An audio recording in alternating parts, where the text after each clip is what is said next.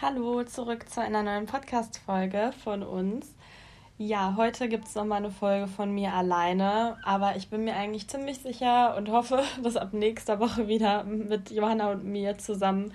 Aber ihr wisst ja wahrscheinlich, wie es ist, gerade im Moment so der Weihnachtsstress und bei mir ist gerade auch die Uni extrem stressig bei Johanna mit ihrer Ernährungsberatungsausbildung. Und ja, dann fahre ich jetzt auch in die Heimat und dann fliege ich schon nach Marokko und irgendwie mussten wir auch gerade mal so ein bisschen uns zu zweit Zeit gönnen wieder. Wir haben uns ja auch jetzt so lange nicht gesehen und haben dann auch genossen, dass wir jetzt erstmal quatschen können und da macht man nicht direkt eine Podcast-Folge. Deswegen jetzt heute nochmal eine von mir alleine und dann bald aber wieder im Doppelpack.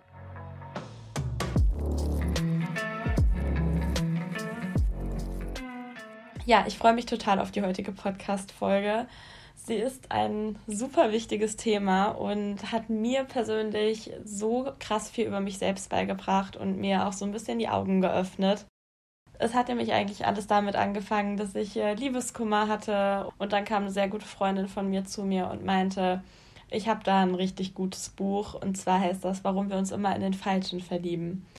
Und dann dachte ich mir so, okay, gut, nehme ich das mal mit, habe das mit auf meine Reise genommen nach Madeira und habe dann das Buch gelesen auf meinem Kinder und dann kam die Flut und ist gestorben. Aber das ist eine andere Story. Naja, auf jeden Fall habe ich dieses Buch gelesen und ich war echt richtig beeindruckt. Deswegen, das sind nicht meine eigenen Gedanken, also die werde ich natürlich auch immer einfließen lassen und auch so ein bisschen meine eigenen Erfahrungen. Es ist ja auch ein sehr persönliches Thema Genau, aber die Hauptgedanken kommen aus dem Buch Warum wir uns immer in den Falschen verlieben von Amir Levine und Rachel Heller. Ich weiß nicht, ob ich das richtig ausspreche, aber ich kann euch das auf jeden Fall auch mal in den Show Notes verlinken, das Buch.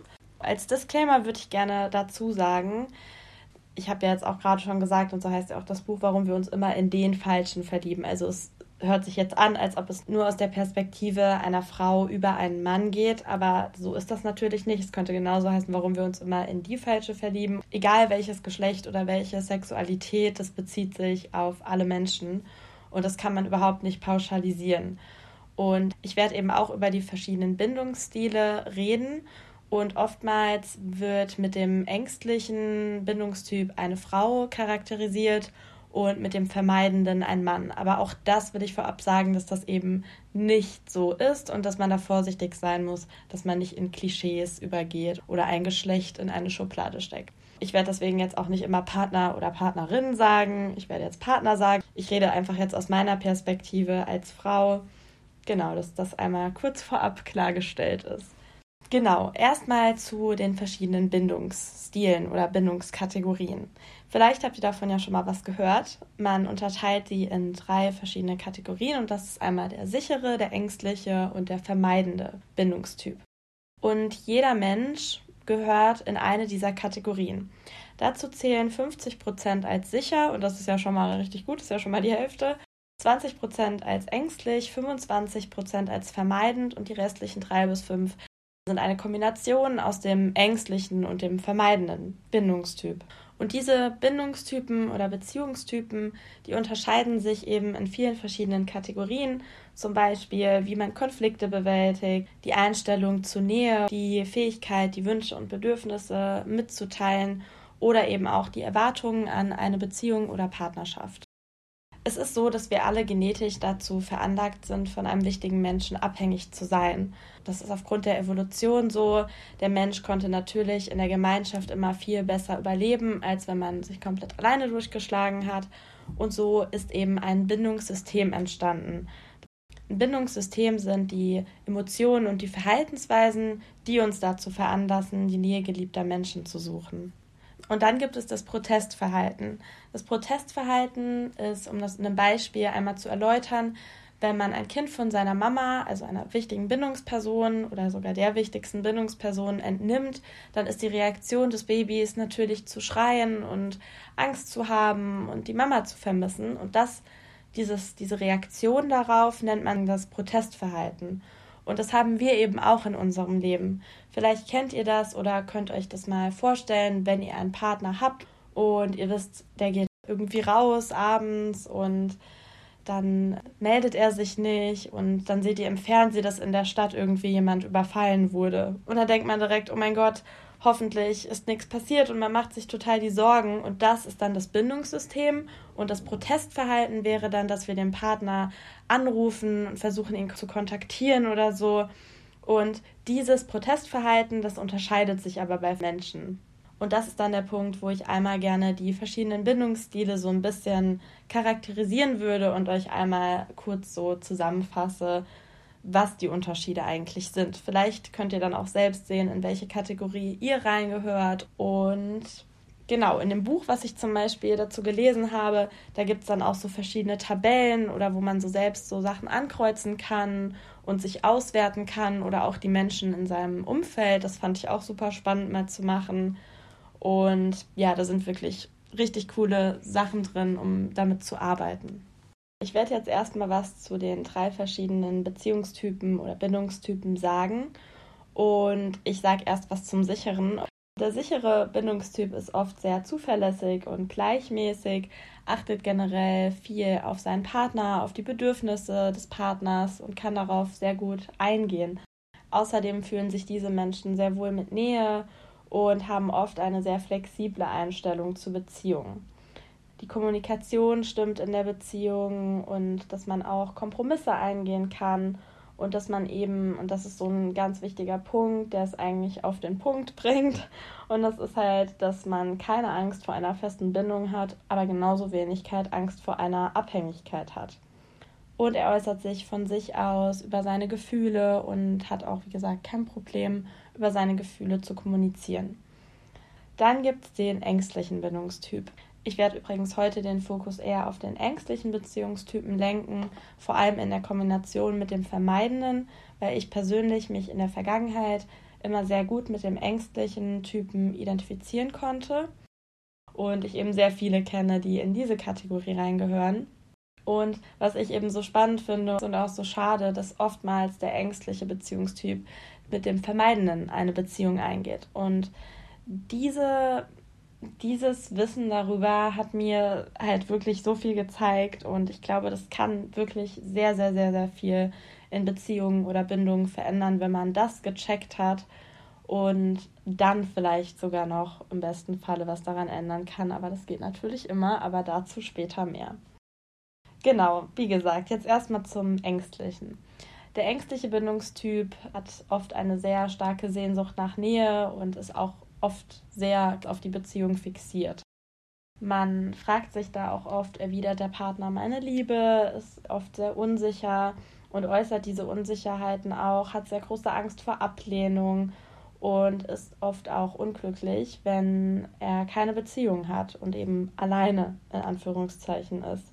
Außerdem haben diese Menschen oft sehr dolle Angst, dass Kleinigkeiten die Beziehung dann zerstören könnten und man hat immer das Gefühl, sich anstrengen zu müssen. Auch ich persönlich kenne das, dass man immer dieses Gefühl hatte, etwas für Liebe, die der Partner einem entgegenbringt, tun zu müssen, statt einfach man selbst zu sein. Und dadurch, dass man halt in dieses Denken so reinkommt, ist es irgendwie ein Kreislauf, der einen echt verrückt machen kann, gerade je nachdem, mit was für einem Partner man zusammen ist. Außerdem ist es noch ein Merkmal, dass die ängstlichen Beziehungstypen oft darüber nachdenken oder Angst haben oder vermuten, dass ähm, deren Partner untreu sein könnte.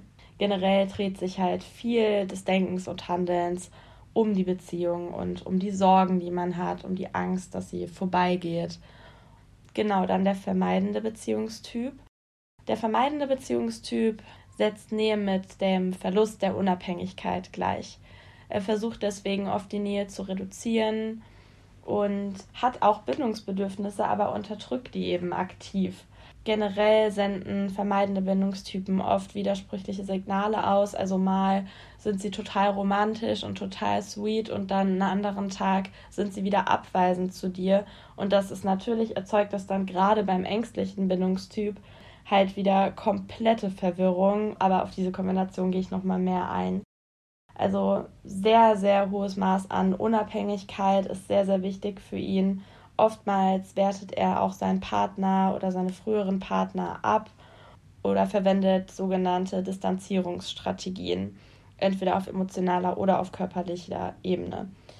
diese Grenzen und dass man sich wie in einem Käfig fühlt oder eingeengt fühlt oder die Freiheit verloren geht oder all sowas, das wird auch öfter betont von diesen Menschen, weil sie sich eben schnell eingeengt fühlen.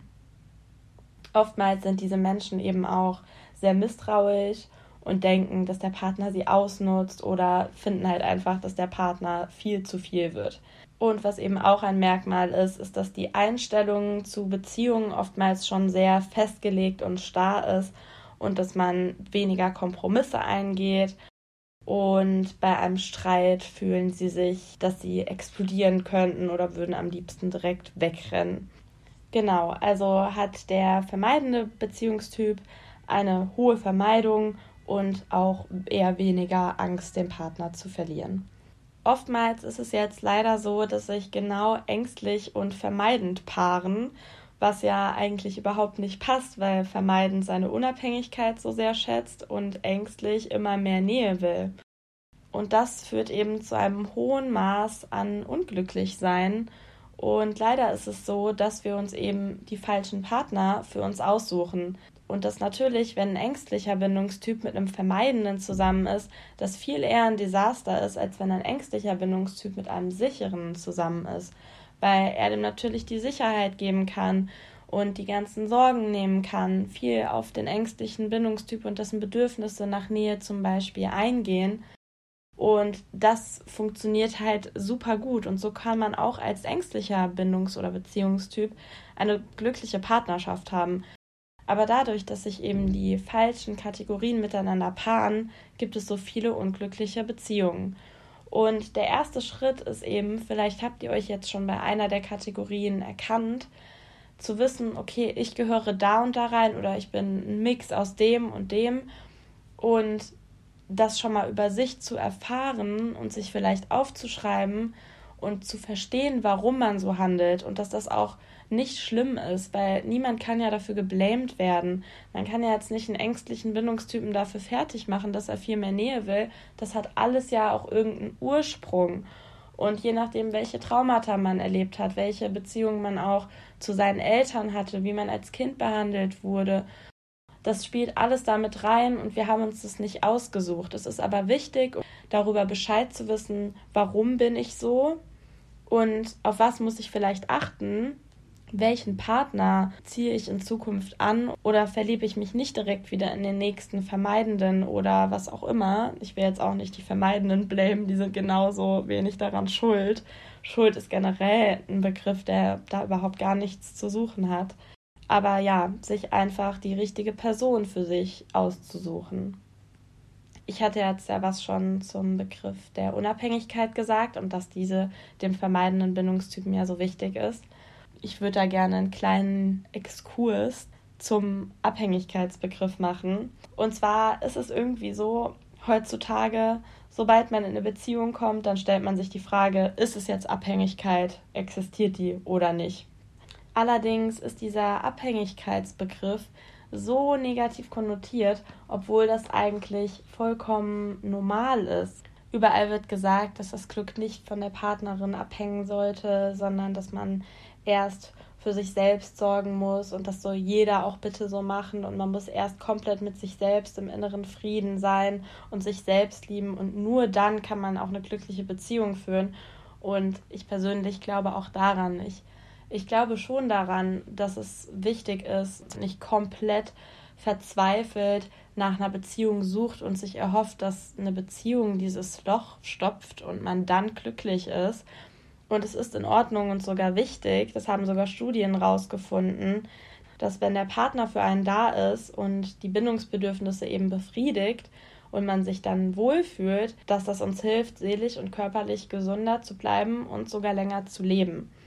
Also dieser Mythos der Co-Abhängigkeit finde ich ist auch ein super spannendes Phänomen, aber da könnte man auch eine ganze Podcast-Folge noch drüber machen. Aber können wir ja echt gerne mal machen, weil ich habe wirklich das Gefühl, dass das so in allen Köpfen kursiert und jeder direkt Angst hat. Also auch wenn ich jetzt in eine neue Beziehung gehen würde, dass ich mir dann auch direkt wieder die Frage stellen würde und bei allem irgendwie Angst hätte oder wenn ich meinen Partner vermisse oder ihn gerne bei irgendwas dabei haben will, dass man dann direkt denkt, oh mein Gott, bin ich jetzt wieder abhängig. Aber nein, natürlich, wir machen uns ein Stück weit abhängig. Das ist normal, das ist wichtig und das ist in Ordnung so. Und diese Abhängigkeit eben nicht immer als sowas Negatives darzustellen, das ist halt sehr, sehr wichtig. Ich hatte ja schon eben was zu der Beziehung zwischen ängstlichem und vermeidenden Bindungstypen gesagt. Und es ist ja so, dass beim ängstlichen Bindungstyp das Bindungssystem sehr schnell aktiviert wird. Also das Gefühl von Sorge oder auch Verlustangst zum Beispiel. Und der ängstliche Bindungstyp ist für sowas sehr, sehr empfindlich. Also schon bei der kleinsten Anmerkung, dass die Beziehung bedroht sein könnte, kreisen sich die Gedanken dann wieder nur um den Partner und wie man die Nähe zum Partner wiederherstellen kann. Und was man tun kann, dass der Partner einen doch wieder liebt und ihm die Aufmerksamkeit schenkt, die man gerne hätte. Diese Strategien nennt man auch Aktivierungsstrategien. Also die Gedanken oder Handlungen oder Gefühle, die einen dazu bringen, an die Nähe des Partners wieder zu suchen. Das äußert sich dann zum Beispiel, dass man einem dann auch nur die guten Eigenschaften des Partners wieder einfallen, dass man den Partner auf den Podest hebt und irgendwie voll in seinem Film ist und einfach gedanklich auch die Person so in den Himmel hebt und irgendwas auf diese Person projiziert, was man gerne hätte oder dass man auch denkt, dass das die einzige Liebe ist und dass man nie wieder so jemanden wie diese Person finden wird und es wird Jahre dauern, bis ich über ihn wieder hinwegkomme. Er kann sich doch ändern und das Ganze so ein bisschen dann auch abtut. Ja, dass man sich halt kaum auf was anderes konzentrieren kann und von allem, was man eigentlich zu tun hat, abgelenkt ist, weil man die ganze Zeit nur über diese Aktivierungsstrategien nachdenkt. Also oftmals ist eben dieser ängstliche Bindungstyp nahezu besessen, in fetten Anführungszeichen, von diesem vermeidenden Bindungstypen. Durch diese Ungewissheit und die ständigen ambivalenten Signale werden ständig wieder und wieder das Bindungssystem des ängstlichen Bindungstyps aktiviert. Und so ist man einfach totunglücklich. Das erzeugt Ängste, das Gefühl, nicht genug zu sein, die ständige Frage im Kopf, liebt er mich wirklich? Und sichere Bindungstypen, die verringern dieses Gefühl. Deswegen ist es so wichtig, jemanden zu finden, der zu einem passt. Die Frage ist jetzt, warum suchen sich die ängstlichen Bindungstypen immer wieder den vermeidenden Bindungstypen? Wenn es doch von vornherein klar ist, dass das eigentlich nicht funktioniert, warum macht man das dann immer wieder? Und das hat ein paar verschiedene Gründe. Erstmal ist es ein ständig sich wiederholendes Drehbuch. Also man ist sozusagen unterbewusst darauf gepolt, von den Vermeidenden sich angezogen zu fühlen. Man hat ein ständig aktiviertes Bindungssystem. Und dieses ständig aktivierte Bindungssystem, also die Verhaltensweise, die uns dazu veranlasst, die Nähe dieses geliebten Menschen zu suchen und auch die damit einhergehende Angst und Unsicherheit, die interpretieren wir falsch die interpretieren wir nämlich als Liebe oder als Verliebtsein. Und das ist es nicht. Für mich war das auch so, dass dieses ständige Auf und Ab, vielleicht kennt ihr das auch, dass man sich mal super glücklich fühlt und es ist so gerade richtig der Peak der Beziehung und alles ist richtig schön und dann auf einmal ist wieder komplett alles im Keller und man fühlt sich wirklich, als würde man daran zerbrechen und es ist alles total traurig und dramatisch und dieses ständige Hoch und Tief, das ist ein aktiviertes Bindungssystem. Das ist keine leidenschaftliche Liebe. Und dann wird man süchtig nach diesen Hochs und Tiefs. Das ist ja wie bei Drogensubstanzen. Und das bringt einen dann dazu, immer weiter damit zu machen. Und dann willst du nach dem Tief wieder das Hoch und so. Vielleicht wisst ihr, was ich meine. Dazu habe ich auch ein schönes Zitat gefunden. Und zwar geht es so: When something is for you, it will bring clarity and enlightenment to your life, not chaos and confusion. Das, wirklich, exakt das. Und wenn man das schon mal verstanden hat, dann, man ist nicht hoffnungslos, Leute. Sobald man sein Verhalten versteht, hat man eine Chance auf eine glückliche Beziehung. Der sichere Bindungsstil kommt dann zum Beispiel beim Ängstlichen oft einfach nur als langweilig rüber weil man dieses krasse Auf und Ab und diese Ambivalenz so sehr gewohnt ist und das ja als Liebe empfindet und als Leidenschaft, dass man denkt, das ist normal. Und wenn so ein sicherer Bindungstyp kommt, der dir nicht diese ständigen Aufs und Abs geben kann, sondern einfach eher diese Konstante hat, dann denkt man sich, okay, irgendwie stimmt das nicht. Ja, dann bin ich nicht verliebt, dann ist das eh nichts langweilig. Als eine meiner besten Freundinnen in ihre letzte Beziehung gekommen ist, mit dem sie jetzt auch immer noch zusammen ist, war sie am Anfang sich gar nicht so sicher, was das jetzt gerade ist und was da in ihr vorgeht, weil sie das auch aus ihrer vorherigen Beziehung so kannte, dass es eben diese Auf und Abs und alles so extrem war und sie ihn auch so extrem geliebt hat, aber andererseits auch extrem Schmerz empfunden hat, dass sie jetzt einen sicheren Beziehungstypen an ihrer Seite hat und das gar nicht gewohnt war und sich dann auch so dachte, boah, ist, ist das jetzt wirklich Liebe? Warum ist das gerade, also es ist schön, es ist irgendwie so, so entspannt und so ruhig und so friedlich und wenn man dem Ganzen eine Chance gibt, dann kann man eine richtig glückliche Beziehung führen. Also das Fehlen der Aufregung, Fehlen der Anziehungskraft impliziert ist eine ganz große Fehlinterpretation. Was tun wir denn jetzt aber, um uns in der Zukunft endlich in den Richtigen zu verlieben? Und da gibt es so eine Coaching-Session-Checkliste in dem Buch, woran ich mich jetzt auch wieder orientieren will. Und zwar ist Punkt Nummer eins, dass man seine Deaktivierungsstrategien erkennen sollte. Also wenn ihr zum Beispiel jemanden kennenlernt und man ist erst total begeistert von der Person und hebt sie auf den Podest, aber einen Moment später denkt man sich, ach, ist ja doch das Richtige oder nicht. Und sich dann einfach mal fragen, okay, sind das gerade die Aktivierungsstrategien? Einfach mal kurz Pause und reflektieren. Also sind diese kleinen Dinge, die ich bemenge, die mir jetzt auffallen, ist es nicht einfach vielleicht ein Versuch meines vermeidenden Bindungssystems, um meine Unabhängigkeit zu behalten und weil ich mich davon zurückziehen will und mich direkt eingeengt fühle? Ja, dann Punkt Nummer zwei, endlich die Autonomie vergessen und sich eher auf gegenseitige Unterstützung zu konzentrieren. Da eben auch der Punkt der Abhängigkeit.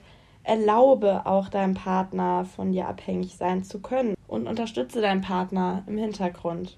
Ja, dann Punkt Nummer drei, finde einen sicheren Partner und gebe dieser Person auch eine Chance. Das ist der sichere Weg. Man braucht weniger Abwehr, es gibt weniger Streit und man fühlt sich auch weniger bedrängt. Also das gilt wirklich für alle.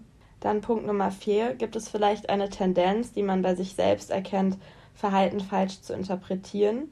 Also dass man so einen negativen Blick hat auf das Verhalten des Partners oder dass man sich so viele Sorgen macht und sich dann daran zu erinnern, okay, ich habe mir diesen Partner ausgewählt, ich möchte mit ihm zusammen sein und dann vertraue ich halt. Das Ding ist halt mit dem Vertrauen, entweder man entscheidet sich dazu, dieser Person zu vertrauen oder eben nicht.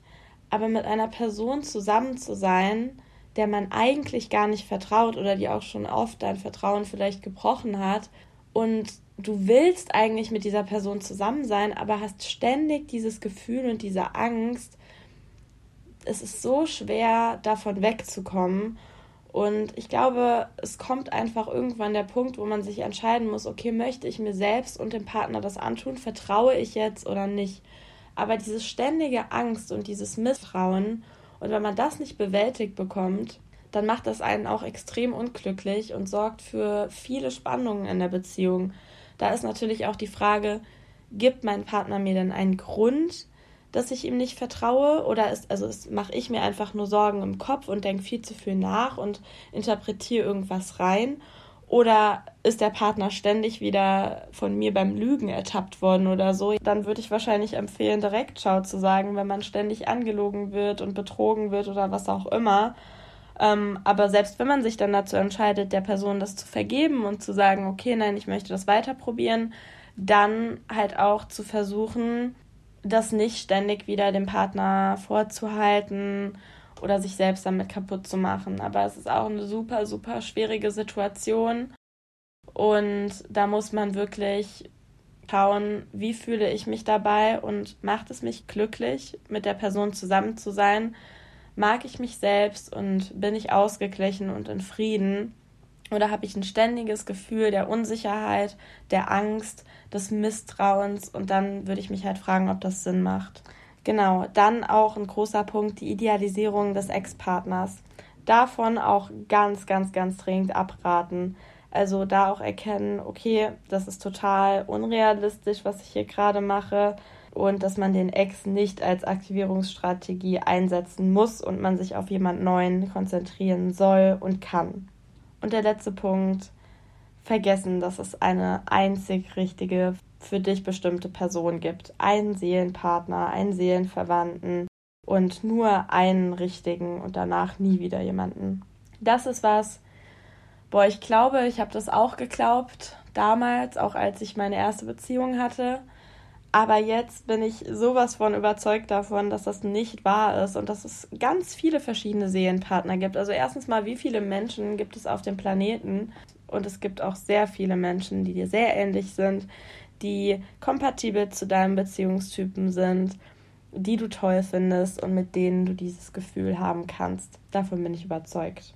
Um das Ganze selbst nochmal so ein bisschen auf sich zu wirken lassen und zu reflektieren, könnt ihr auch gerne einfach mal die Leute aufschreiben, mit denen ihr zusammen wart oder in die ihr verliebt wart, wo es dann vielleicht am Ende nicht geklappt hat oder wo es immer wieder Probleme gab und sich da einfach mal folgende Fragen zu beantworten. Und zwar, wie die Beziehung ist oder war und welche wiederkehrenden Muster sich vielleicht immer wieder ergeben haben was die Aktivierungs- oder auch Deaktivierungsstrategien des Bindungssystems ausgelöst hat. Also warum wollte ich weg von der Person oder warum wollte ich unbedingt wieder die Nähe herstellen.